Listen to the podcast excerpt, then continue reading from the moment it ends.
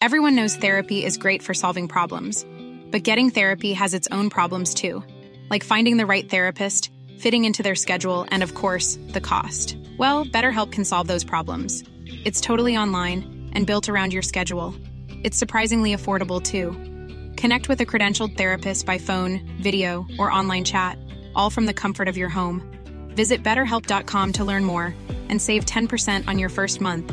That's BetterHelp H E L P.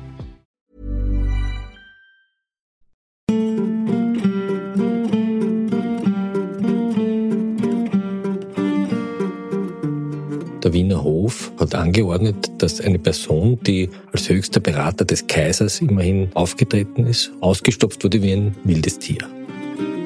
Aus freimaurerischem Umfeld gibt es keine Auflehnung dagegen, obwohl man es dort am ersten erwartet hätte. Und da haben die Gerichtsmediziner in Wien keine besonders rühmliche Rolle gespielt.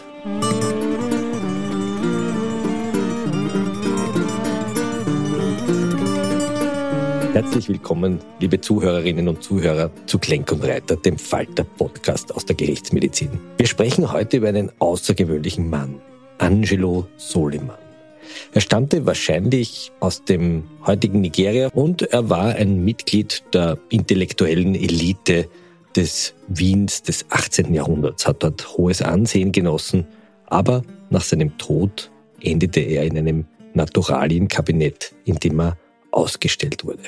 Mein Name ist Florian Klenk. Ich bin Chefredakteur der Wiener Wochenzeitung Falter und ich sitze neben Christian Reiter, Gerichtsmediziner. Herr Reiter, Sie sind ja nicht nur Gerichtsmediziner in Wien, Sie haben nicht nur viele aktuelle Kriminalfälle untersucht, sondern Sie forschen auch in einer Stadt über historische Fälle, die sehr viel über Österreich aussagen, über unser Leben aussagen, über unsere Geschichte aussagen und versuchen so anhand der Geschichte der Toten etwas über die Lebenden zu erzählen.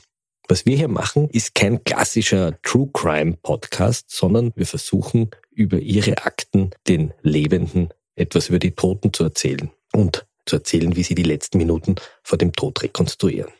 In unserem Podcast sprechen wir in jeder Folge über einen dieser gerichtsmedizinischen Fälle, die teilweise eben ganz aktuell sind, manche sind sehr politisch und andere sind berühmte historische Fälle. Herr Professor, in der letzten Episode haben wir ins ausgehende 17. Jahrhundert geblickt, zu den Vampiren und in eine Welt, die voll war mit Aberglaube und Hexerei. Und jetzt gehen wir 100 Jahre weiter in das Wien der Aufklärung, in das Wien von Maria Theresia und in das Wien ihres Sohns Josef II. Und da stellt sich mir gleich die erste Frage, wie haben sich die eigentlich gegenüber der Gerichtsmedizin positioniert? Also Gerichtsmedizin im heutigen Sinne gab es damals noch nicht. Ja? Aber wir verdanken die Entwicklung des Obduktionswesens einigen sehr schillernden Personen, die eng mit dem Begriff Aufklärung verbunden sind. Franz Wieten, der Leibarzt Maria Dreses, hatte hier einen ganz massiven Einfluss auf die Einstellung der Herrschenden zur Wissenschaft. Wie können wir uns das vorstellen? Im Mittelalter sind ja auch Leichen aufgeschnitten worden. Und in der Renaissance hat man begonnen, oder? Leonardo da Vinci hat begonnen, Leichen zu sezieren. War das der Kirche recht? Es hat sich eigentlich seit der Zeit der Römer, aber auch schon bei den Griechen, gab es punktuelle Einzelobduktionen. Es wurde nicht viel gesprochen. Im Mittelalter wurde es tabuisiert unter dem Einfluss der Kirche. Kirche war nie daran interessiert, das Obduktionswesen hochkommen zu lassen. Warum? Die Kirche, glaube ich, war nicht interessiert daran, die Funktionen des menschlichen Körpers erforscht zu sehen, weil auch die Frage, was Krankheit ist, von der Kirche mit einer von Gott gelenkten Schicksal zu tun hat. Und würde man wissen, was Krankheit ist und dass Krankheit vom Menschen beeinflusst werden kann, würde die Macht Gottes in Frage stellen. Das heißt, es war nicht nur einfach eine Ablehnung, weil man den menschlichen Körper nach dem Tod nicht berühren oder verletzen wollte, sondern tatsächlich auch eine Abwehr der Aufklärung. So ist es. Und Franz Wieten, ursprünglich aus Holland kommend, war der klassische Typ, der alles wissenschaftlich durchleuchtet hat. Er wurde von Maria Theresia gefördert und hat daher die Einstellung zum Obduktionswesen hier in Österreich ganz wesentlich geprägt. Also einer, der auch öffentlich wirksam die Wissenschaft propagiert hat. So ist es. So eine Art Christian Drosten des 18. Jahrhunderts. Ja, könnte man vergleichen. Äh, das heißt, Maria Theresia hat sich von ihm beeinflussen lassen, hat daher, obwohl sie eine sehr gläubige Herrscherin war, hier doch die Wissenschaft gefördert und ihr Sohn Josef II., der ja eigentlich ein Aufklärungskaiser war und gleichzeitig aber auch ein Militärkaiser war, hat erkannt, dass über den Weg der medizinischen Wissenschaften Seuchen früh erkannt werden können und daher die Ausbreitung von Seuchen in seinem Reich durch medizinische Forschung und daher auch durch das Obduzieren hinterangehalten werden können. Das heißt, die Wissenschaft war sozusagen auch eine sehr pragmatische Weise, Macht abzusichern. Man hat erkannt, dass die Wissenschaft die Entscheidungen der Politiker massiv äh, beeinflussen kann und auch vernünftige Entscheidungen hervorrufen. Das heißt, evidenzbasierte Politik hat da begonnen, wonach wir uns heute eigentlich ein bisschen sehnen. Ne? Heutzutage kommen wir wieder von dieser Richtung ab, bedauerlicherweise. Josef II., das müssen wir vielleicht für jene erklären, die nicht in Österreich sozialisiert worden, war tolerant gegenüber Religionen, aber auch sehr kritisch eingestellt gegenüber gewissen kirchlichen Orden. Er hat sehr viele Klöster schließen lassen, die heute lustigerweise Strafanstalten sind. Sehr viele Gefängnisse waren eigentlich Klöster und sind von Josef II. entheiligt worden. Und dieser Josef II., der hat noch etwas Besonderes gemacht, nachdem er sein Haus benannt in Wien, nämlich das Josephinum. Was ist das? Das Josephinum war ursprünglich ein von Josef II. geschaffene Einrichtung zur Ausbildung von Militärärzten. Diese Militärärzte wurden geschult, einerseits in der Versorgung von Verletzungen, die im Kriegsfall äh, entstehen können. Sie wurden aber auch ausgebildet in Hygiene und es wurde dort auch regelmäßig obduziert. Das heißt, etwas, das die Kirche noch kurz davor verböhnt hat, ist jetzt von oben angeordnet worden und in einem eigenen Haus durchgeführt worden. Ganz wurde offiziell. als politisch bedeutsam eingestuft und ist daher sozusagen hier der religiöse Aspekt äh, nicht mehr zum Tragen gekommen. Wie muss man sich so eine Obduktion im 18. Jahrhundert vorstellen? Konnten da alle zuschauen oder nur die Studenten oder? Also es gab keine öffentlichen Obduktionen. Diese Obduktionen im 18. Jahrhundert waren im Wesentlichen in so amphitheaterartigen Einrichtungen. Das heißt, im Zentrum stand ein Obduktionstisch und dann gab es so trichterförmige Galerien rund um diesen Obduktionstisch, in dem die Zuseher der Obduktionen, das waren Auszubildende, hier teilgenommen haben. Das ist eine Art Hörsaal, aber auch anatomisches Theater, wie es damals hieß. Und da konnten alle Studenten hineinkommen oder waren es ausgewählte? Dem Lehrplan entsprechend ausgewählte Personen. Was hat man da genau obduziert? Waren das dann Kriminalfälle oder waren das einfach Leichen oder woher hatte man die Toten, die man da obduziert hat? Äh, es war ja auch so, dass schon unter Maria Theresia hier aus hygienischen Gründen Obduktionen begonnen wurden.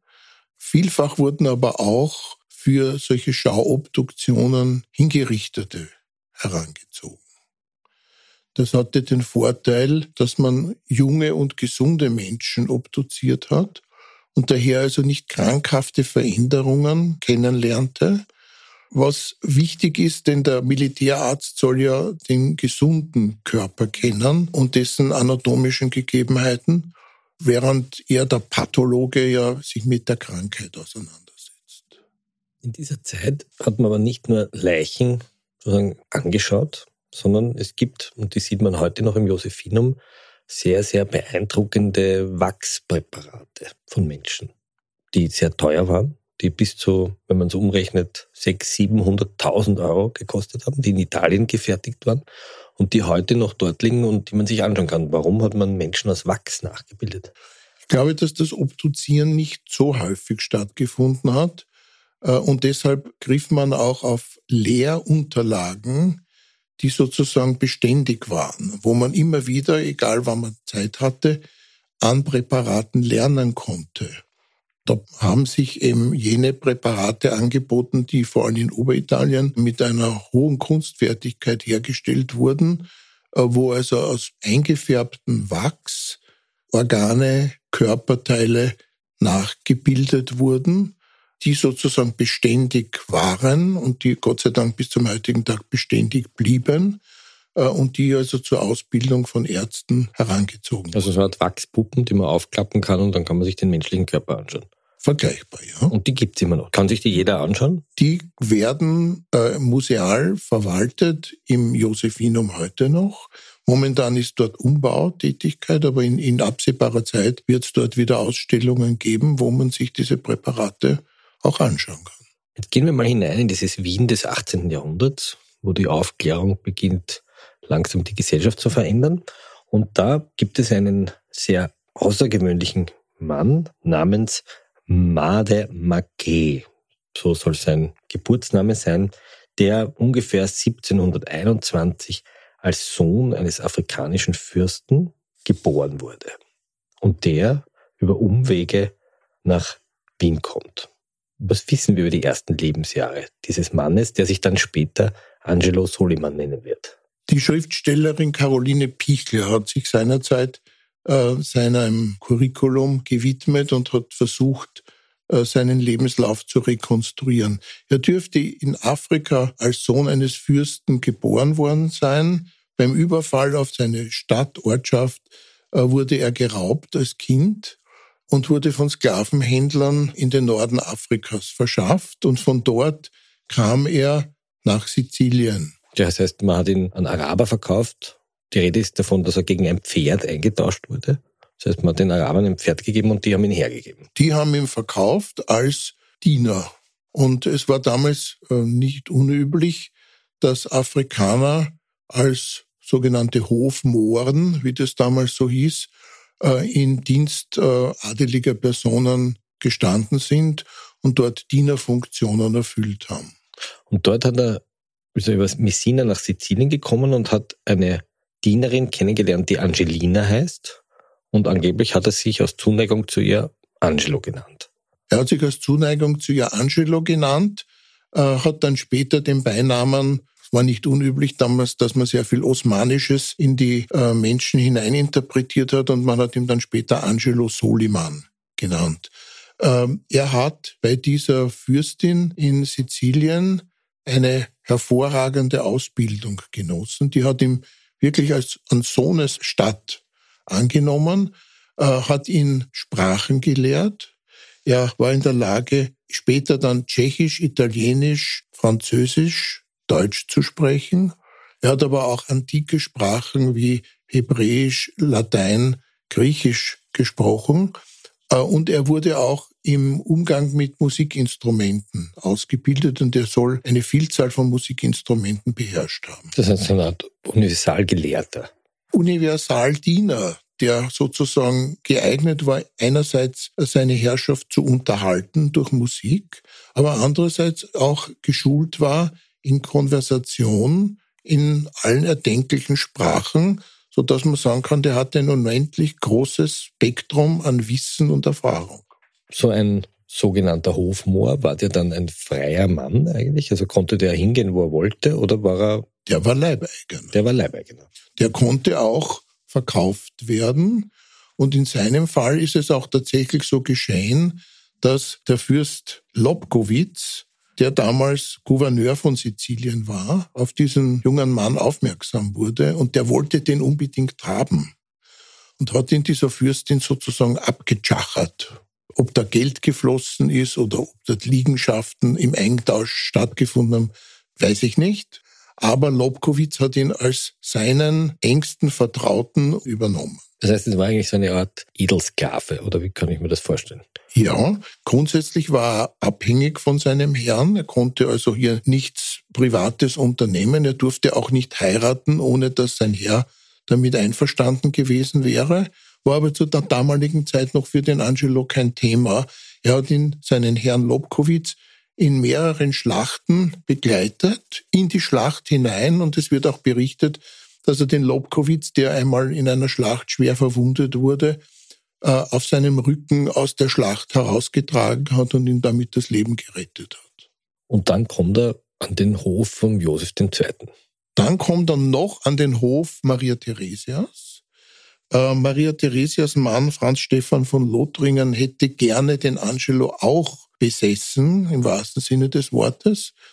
Und da hat aber der Angelo es geschafft, einen Chef auszuwählen. Man sieht also hier diese zarte Grenzziehung zwischen Leibeigenen, der aber doch in der Lage war, sein Anstellungsverhältnis ein bisschen mit zu beeinflussen.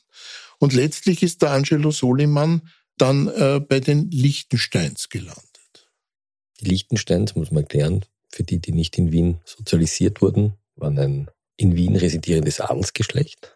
Und dort hat er gelebt. Fürst Wenzel von Liechtenstein hat ihn als den Oberkammerdiener und dem Erzieher seiner Kinder angestellt oder erworben. Und da hatte er sozusagen die Oberherrschaft über die gesamte Dienerschaft, aber auch die Ausbildung der nächsten Generation der Familie Liechtenstein über. Also er hat eine sehr wichtige Rolle gehabt bei den Liechtensteins, aber in welchem Umfeld hat er sich da bewegt? Wie müssen wir uns sein Leben, den Alltag vorstellen? Herr Angelo Soliman hat zusätzlich sehr bald über den Weg der Wiener Gesellschaft, in dem alle erkannt haben, dass es ein sehr gebildeter Mensch ist, auch Zugang zum Kaiser gefunden. Kaiser Josef II. hat ihn, äh, da gibt es entsprechende Berichte, immer wieder zu Rat gezogen und man hat geschildert, dass äh, Josef II. mit Angelo Soliman im Park von Schönbrunn gelustwandelt sei und sich von ihm beraten habe lassen. Das heißt, man sieht, dass er hier also einen relativ hohen gesellschaftlichen Rang hatte, obwohl er damals immer noch ein Unfreier war. Obwohl er unfrei war, wurde er in den Bund der Freimaurer aufgenommen. Das war damals in der Aufklärung eine Strömung, die sich mit Bildung und auch mit Freiheit unter den Menschen beschäftigt hat. Mozart war ein berühmter Freimaurer. Mozart war zwar nicht in der gleichen Freimaurerloge wie Angelo Soliman, aber es ist belegt, dass beide bei freimaurerischen Veranstaltungen in ein und demselben Veranstaltung dabei waren. Das heißt, Mozart und Angelo Soliman haben, haben sich gekannt. gekannt. Auch Josef Haydn und Angelo Soliman haben sich gekannt. Also es war sozusagen die intellektuelle High Society Wiens, in der er sich bewegt hat. Aber er war gleichzeitig nicht frei genug, um zum Beispiel heiraten zu dürfen. Als Angelo Soliman heimlich geheiratet hat, konnte er das eine Zeit lang seinem Arbeitgeber verbergen. Das heißt, er ist heimlich in die Kirche gegangen und hat eine Frau geheiratet. Er hat im Stephansdom geheiratet. Die Eintragungen in den Registern sind auf Latein. Offenbar hat sich niemand darum wirklich gekümmert. Ähm, er hat eine Tochter gezeugt und durch eine Indiskretion Josef II.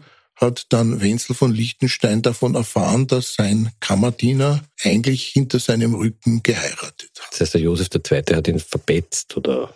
Indiskretion. Wen hat der Soliman geheiratet, weiß man das? Äh, ja, eine Witwe namens Kellermann, mit der er eine Tochter hatte, die Josephine geheißen. Die wird später noch eine wichtige Rolle spielen, die Josephine. Aber soweit sind wir noch nicht. Der Angelo hat sozusagen es auch zu einem gewissen Reichtum geschafft. Ja, als Josef II. in Frankfurt zum Kaiser gekrönt wurde, durfte er den Kaiser begleiten.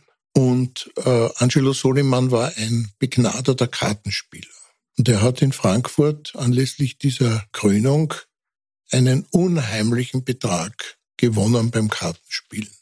Und den hat er dann angelegt in einer Bergbauberechtigung in Schladming, wo Kobalterze abgebaut wurden, zur Herstellung von blauem Glas zum Beispiel. Und dort hat er investiert. Leider Gottes ist dieser Bergbaubetrieb dann eingegangen und er hat sehr viel Geld verloren. Das heißt, er war Glücksspieler, Berater des Kaisers, Investor, hat ein bisschen Kapitalismus gemacht und ist aber dann pleite gegangen mit seinem Investment. Ist pleite gegangen und dazu kam eben noch, dass Wenzel von Liechtenstein ihm, als er erfahren hat, dass er hinter seinem Rücken geheiratet hat, ihm auch aus dem Dienst entlassen hat. Das ist eigentlich ein unglaubliches Leben. Also wenn man das nochmal Revue passieren lässt, ein Kind wird geraubt, wird an Araber gegeben, die tauschen in Eingänge ein Pferd, er kommt nach Sizilien, er lernt dort Tschechisch und Deutsch und Französisch und Italienisch, lernt Instrumente, kommt an den Wiener Hof, arbeitet sich durch die intellektuelle Wiener Gesellschaft, kann den Kaiser in Schönbrunn beraten, hintergeht seinen Herrn, indem er heimlich eine Witwe heiratet, mit der er eine Tochter zeugt, begleitet dann den Kaiser zur Krönung, tut dort Karten spielen, gewinnt ein Vermögen, investiert in eine Mine und geht pleite. Das war auch noch nicht alles, denn letztlich, als der Fürst Wenzel von Liechtenstein stirbt, wird er von dem Sohn Liechtensteins, den er selbst erzogen hat, wieder in den Dienst gerufen. Und da war er dann ein freier Mann. Und dort hatte er die Aufgabe, wieder die Nachkommen des neuen Fürsten, das war nämlich Franz Josef von Liechtenstein, zu erziehen. Angelo Soliman hat dann in diesen letzten Jahren seines Lebens, er ist so im Alter von etwa 70 Jahren, wir wissen ja kein echtes Geburtsdatum, daher können wir auch nur mutmaßen, im Alter von etwa 70 Jahren dann an einem Schlaganfall äh, verstorben. Das ist eigentlich sehr alt für diese Zeit, 70 Jahre. Für seine Zeit sehr alt, aber er hatte auch in den letzten Lebensjahren versucht, seine finanziellen Verluste wieder etwas zu kompensieren, indem er sehr sparsam gelebt hat, damit er seiner Tochter eine entsprechende Mitgift noch vor seinem Tod schaffen konnte. Und dann stirbt er.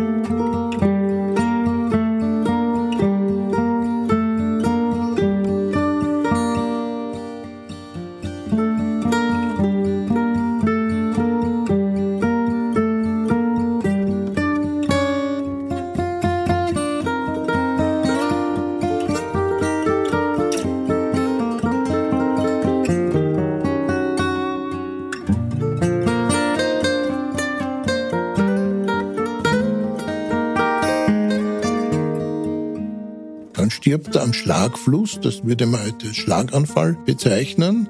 Und unmittelbar nach seinem Tod wurde bereits auf Geheiß des Kaisers, das war damals Kaiser Franz I. Wir sind jetzt ungefähr am Ende des 18. Jahrhunderts, 1796 ist er gestorben. Äh, wurde sein Leichnam, ich würde sagen, beschlagnahmt und wurde dieser Leichnam an der medizinischen Fakultät präparatorisch behandelt präparatorisch behandelt heißt? Wie man hat äh, diesen Körper für die Nachwelt erhalten wollen. Aber man hat ihn nicht mumifiziert? Man hat ihn nicht mumifiziert, sondern man hat ein Verfahren gewählt, das damals von den Anatomen für Dauerpräparate herangezogen wurde. Nämlich man hat die Haut abgezogen, hat sie gegerbt und hat aber um jetzt diese gegerbte Haut wieder auf, ein, auf eine Unterlage überziehen zu können, hat man noch von seinem Kopf und seinem Gesicht einen Gipsabdruck gemacht. Dann hat man diesen Gipsabdruck als Grundlage herangezogen, hat die Haut drüber gezogen, drüber genäht und hat den übrigen Körper überwiegend aus Holz, aus einer Holzkonstruktion geschaffen und diesen ausgestopften Körper hat man dann, und das ist das Befremdliche an dieser Geschichte, eigentlich nicht adäquat seinem Leben mit einem Baströckchen begleitet in der Hofnaturalienkabinett des Kaisers, zusammen mit anderen ausgestopften Individuen aus der Tierwelt in einem Diorama, also in einer, in einer Schausammlung ausgestellt. Das heißt, der Wiener Hof hat angeordnet, dass eine Person, die als höchster Berater des Kaisers immerhin aufgetreten ist und ein, eigentlich kann man fast sagen, ein bürgerliches Leben geführt hat mit einer Tochter und einer Frau, ausgestopft wurde wie ein wildes Tier. Ja, es war leider offenbar ein Kaiser, der nicht mehr die Wertschätzung dem Angelo gegenüber gebracht hat, den sein Vorgänger oder Vorvorgänger gehabt hat. Und war das in der Wiener Gesellschaft dann etwas, worüber sich die Leute aufgeregt haben oder war das etwas ganz Normales? Das ist ja ein, heute würde man sagen, ein sehr rassistisches Vorgehen. Wie hat damals die, die Wiener Gesellschaft auf das reagiert oder war denen das wurscht? Aus freimaurerischem Umfeld gibt es keine Auflehnung dagegen, obwohl man es dort am ersten erwartet hätte. Wobei diskutiert werden kann, ob Angelo nicht auch seinen Körper posthum der Wissenschaft vermacht hatte. Diese Überlegung wäre auch noch anzustellen, denn man hat ihn letztlich in diesem Diorama mit dem Untertitel Repräsentant des Menschengeschlechtes ausgestellt. letztlich als Repräsentant des gesamten Menschengeschlechtes ausgestellt. Das heißt, es gibt die Theorie, dass das nicht ein rassistischer, abwertender Akt war, sondern im Gegenteil er selbst beigetragen hat, dass er als Repräsentant des Menschengeschlechtes letztlich konserviert und verwahrt wird. Worauf stützt sich diese These? Die wäre ja eine ganz andere. Weil eine große Zahl seiner Freimaurerbrüder bei dieser Konservierung und bei dieser äh, Ausstellung mitbeteiligt waren. Entweder waren sie Mitläufer oder es gab hier sozusagen einen ideologischen Grund. Der könnte darin bestanden haben, dass Angelo Soliman das zu Lebzeiten verfügt hat.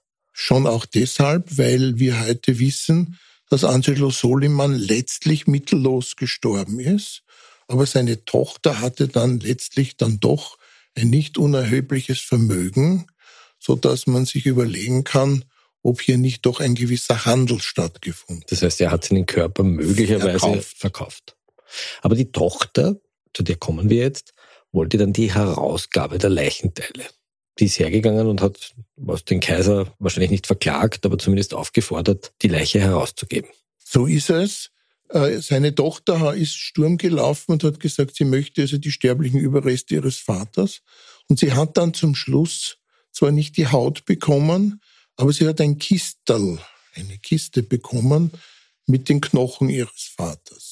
Nicht rekonstruierbar ist, ob diese Kiste auch den Schädel ihres Vaters enthielt, aber diese Knochenansammlungen, die sozusagen beim Präparieren äh, gewonnen wurden, die wurden dann am Währinger Friedhof, das ist der Friedhof, in dem dann später Schubert und Beethoven auch bestattet wurden, äh, wurden beerdigt.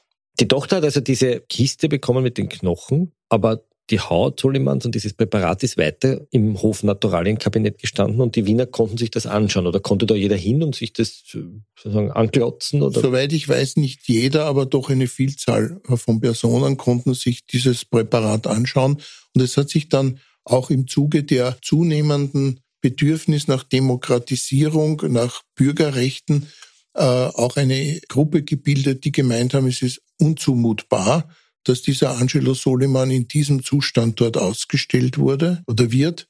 Und daraufhin hat der Kaiser entschieden, man tut den dort weg aus diesem Diorama. Und er kam dann in einen Kasten auf den Dachboden der Hof. Also eine typische österreichische Lösung. Man hat ihn nicht begraben, sondern irgendwo auf Zeiten geschafft. Auf Zeiten geschafft. Und da steht er jetzt am Dachboden und dann schreiben wir das Jahr 1848. Die bürgerliche Revolution lehnt sich auf gegen den Adel und gegen das Kaiserhaus und es kommt zu einem Feuer. Des Dachbodens der Hofburg und in diesem Brand sind diese sterblichen Überreste Angelo Solimans vernichtet worden.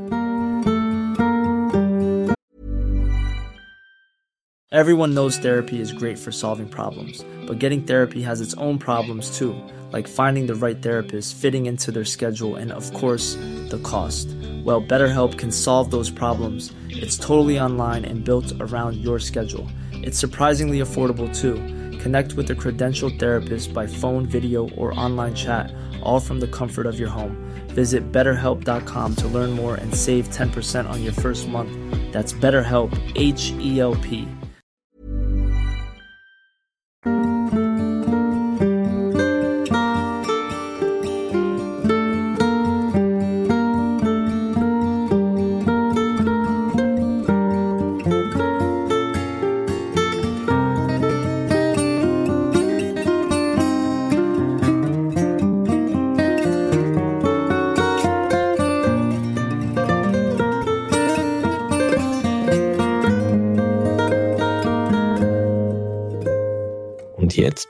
etwas sehr, sehr Interessantes.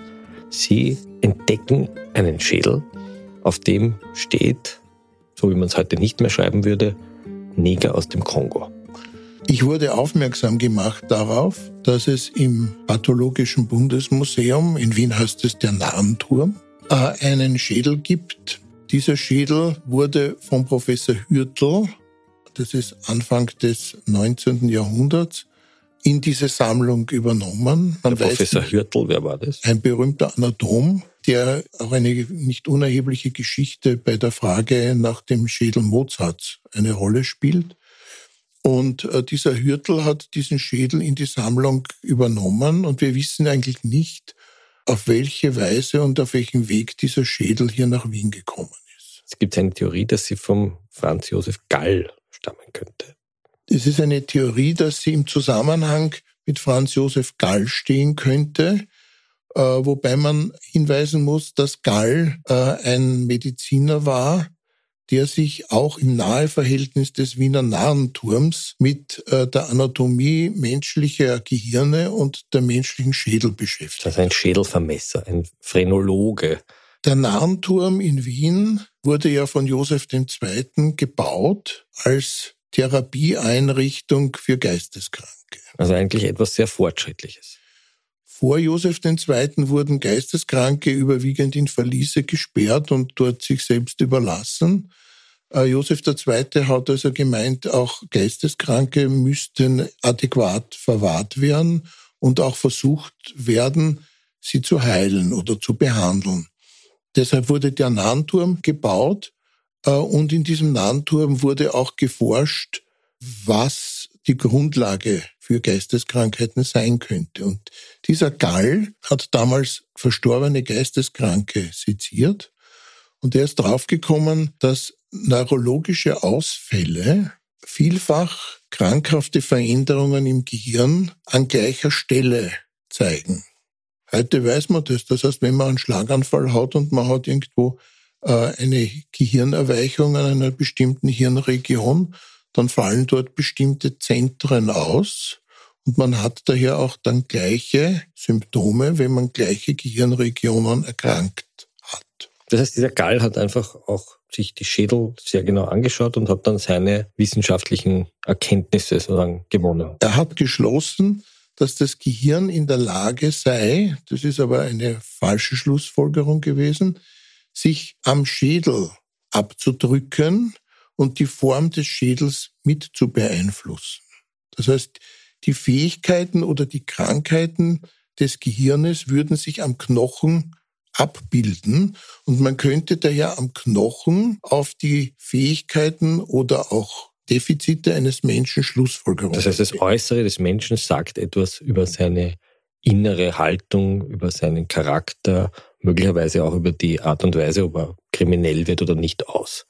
Und das ist verboten worden. Der Kaiser hat diese Lehre verboten. Gall hat aber einige Publikationen darüber geschrieben und es gibt eine Publikation von Gall, wo ein Neger, wie das hieß damals, abgebildet ist, der eine Vielzahl von Sprachen gesprochen hat und eine Vielzahl von Instrumenten gespielt hat. Erinnern Sie sich daran, dass der Angelo so etwas konnte und dass dieser eine ganz charakteristische Schädelform gehabt hätte und er schließt daraus, dass diese Fähigkeiten Angelos sich an seinem Kopf nach außen bemerkbar gemacht. Und daraus schloss man, dass möglicherweise Gall den Schädel von Angelo Soliman irgendwie in seinen Besitz bekommen hat. Eines ist sicher, dass Gall einen Gipsabdruck des Kopfes, also des Gesichtes, der Büste Angelo Solimans besessen hat. Und als dann Gall aus Wien verbannt wurde und nach Paris gezogen ist, hat er nicht seine ganze Schädelsammlung und Büstensammlung mitnehmen können. Den muss man sich ein bisschen als einen obskuren Mediziner auch vorstellen.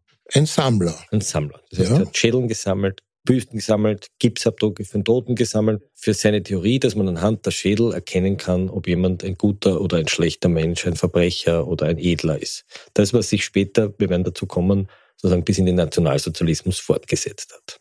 Und diese Büste Angelo Solimans wurde dann vererbt an den Dr. Rollet, der selbst eine große Sammlung besessen hat. Und heute findet sich diese Büste im Rollet-Museum der Stadt Baden. Und in dieser Büste, und jetzt wird es spannend, haben Sie Haare entdeckt, in diesem Gipsabdruck. In diesem Gipsabdruck finden sich noch die gekräuselten Haare des Angelos. Und ich habe mir die mit Erlaubnis des Rollet-Museums äh, die Arbeit gemacht, diese Haare so schonend wie möglich aus dem Gips heraus zu präparieren und habe gehofft, dass über molekularbiologische Methoden seine Herkunft in Afrika geklärt werden könnte. Das heißt, Sie hatten aber jetzt die Haare aus dieser Gipsbüste und Sie hatten diesen Schädel aus dem Kongo, von dem man nicht weiß, wem er gehört, der aber möglicherweise zum Angelo Soliman gehört, weil der Herr Gall, dieser Arzt, über einen Afrikaner geschrieben hat, der Fähigkeiten besessen hat wie Angelo Soliman. Das heißt, man müsste jetzt eigentlich nur die DNA der Haare mit dem Schädel vergleichen. Genau das war die Idee. Nur das Leben spielt doch ein bisschen anders. Die chemischen Vorgänge beim Aushärten von Gips äh, haben einen negativen Einfluss auf die DNA von Haaren. Und es ist uns bis heute nicht gelungen, hier vernünftige mitochondriale DNA zu extrahieren. Es gibt noch ein paar Haare bei einem Besitz. Wir werden noch ein paar Jahre warten, dann sind die Technologien besser. Äh, in der Zwischenzeit wurden auch die DNA-Muster afrikanischer Bevölkerungen untersucht.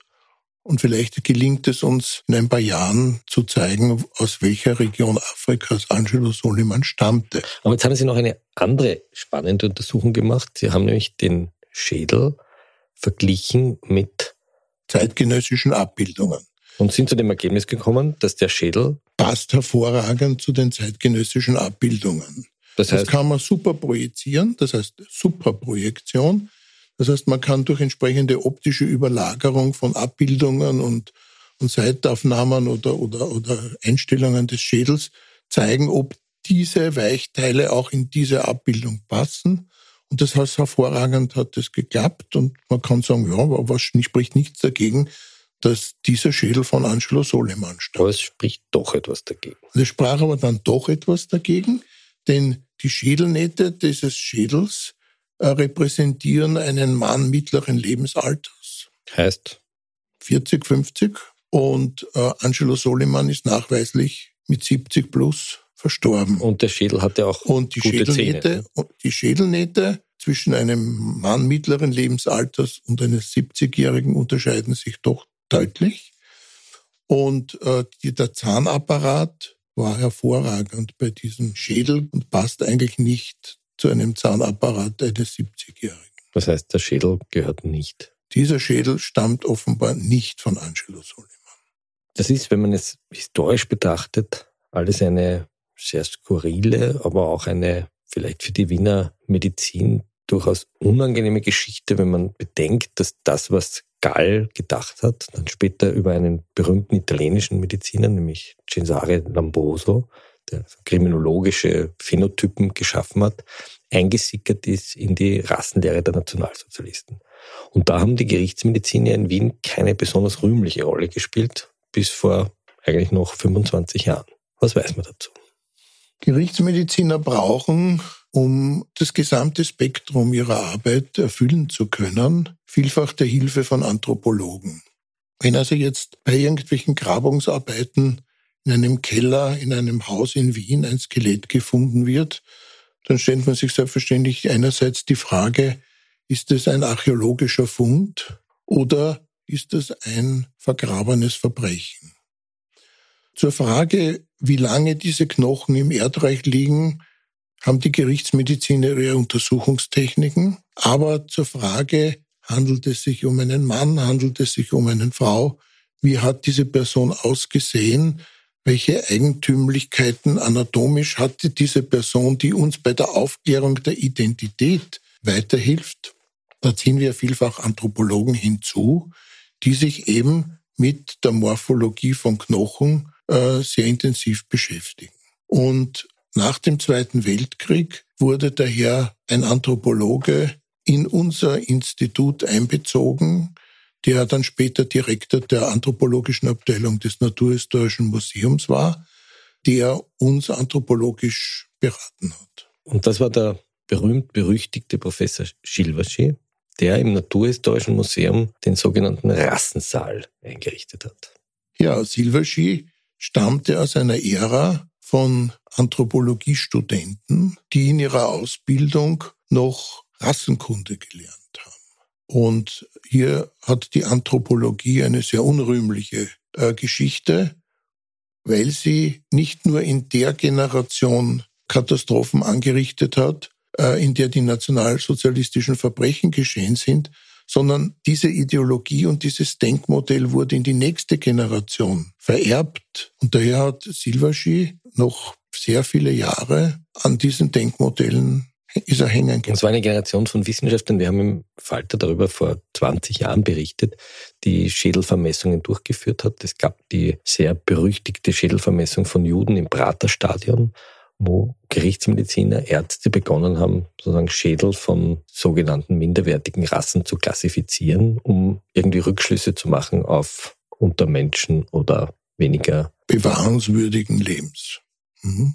Schilbersch hat diesen Rassensaal gehabt, der bis noch vor ungefähr 20, 22 Jahren geöffnet war. Und er hatte aber noch eine andere Rolle gespielt. Er wurde von Gerichten, von Jugendgerichten, von relativ fortschrittlichen Jugendrichtern noch bis ins Jahr 99, 98 beauftragt, Gutachten zu machen über Afrikaner.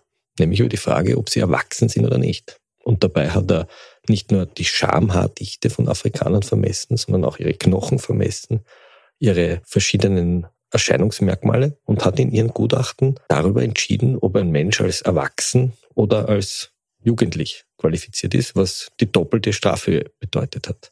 War das Lege Artis?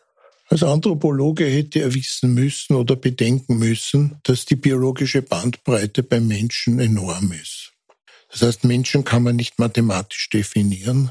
Und äh, wenn ich Aussagen über regionale morphologische Eigentümlichkeiten äh, heranziehen möchte, also um Behaarungen. zum Beispiel Behaarung oder Körpergröße oder Zahndurchbruch, wann entsteht, wann kommt der Weisheitszahn zum Vorschein, dann muss ich mich sehr intensiv mit der regionalen Population beschäftigen, brauche entsprechend hohe statistische Daten, um dann wieder mit der entsprechenden statistischen Vorsicht hier eine Bandbreite zu liefern. Und wir wissen heute, dass es extrem schwer ist, gerade zum Beispiel eine Alterseinschätzung bei einem jungen Menschen zu machen. Und selbst unter Heranziehung der modernsten Techniken, die wir heute haben, müssen wir zugeben, dass wir hier immer nur mit einer Bandbreite von plus minus fünf Jahren agieren können. Aber es passiert noch immer. Ne? Das ist in Asylverfahren, werden Handwurzelknochen gemacht, um zu zeigen, ob die Person jugendlich ist oder nicht, ob das ein unbegleiteter minderjähriger Flüchtling ist, weil dann bekommt er mehr Unterstützung und dann ein anderes Verfahren. Und die Gerichtsmedizin arbeitet hier mit den Behörden mit müssen wir. Wir werden aufgefordert, eine Alterstaxierung durchzuführen. Nur haben wir in der Zwischenzeit gelernt, dass der Mensch eben einfach so vielgestaltig ist.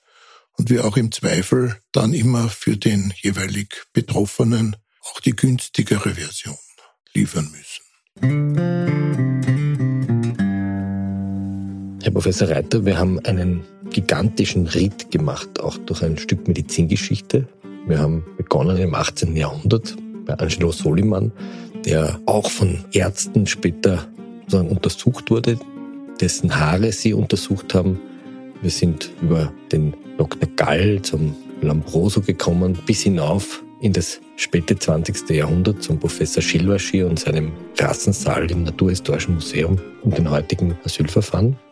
Ich danke Ihnen, dass Sie uns Einblicke gegeben haben in das Wiener Aufklärung in evidenzbasierte Politik des 18. Jahrhunderts und freue mich, wenn Sie das nächste Mal wieder dabei sind bei Genk und Reiter, dem Falter Podcast aus der Gerichtsmedizin. Bis zum nächsten Mal.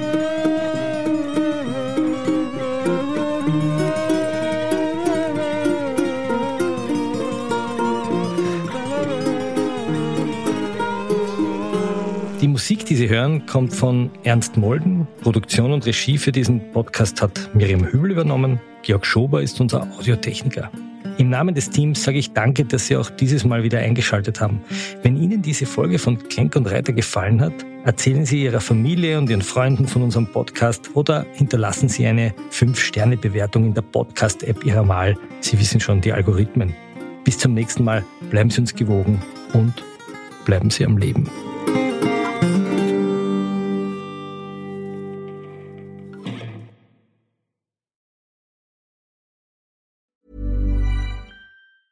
Planning for your next trip? Elevate your travel style with Quince. Quince has all the jet setting essentials you'll want for your next getaway, like European linen, premium luggage options, buttery soft Italian leather bags, and so much more. And is all priced at 50 to 80% less than similar brands. Plus, Quince only works with factories that use safe and ethical manufacturing practices. Pack your bags with high-quality essentials you'll be wearing for vacations to come with Quince. Go to quince.com slash pack for free shipping and 365-day returns.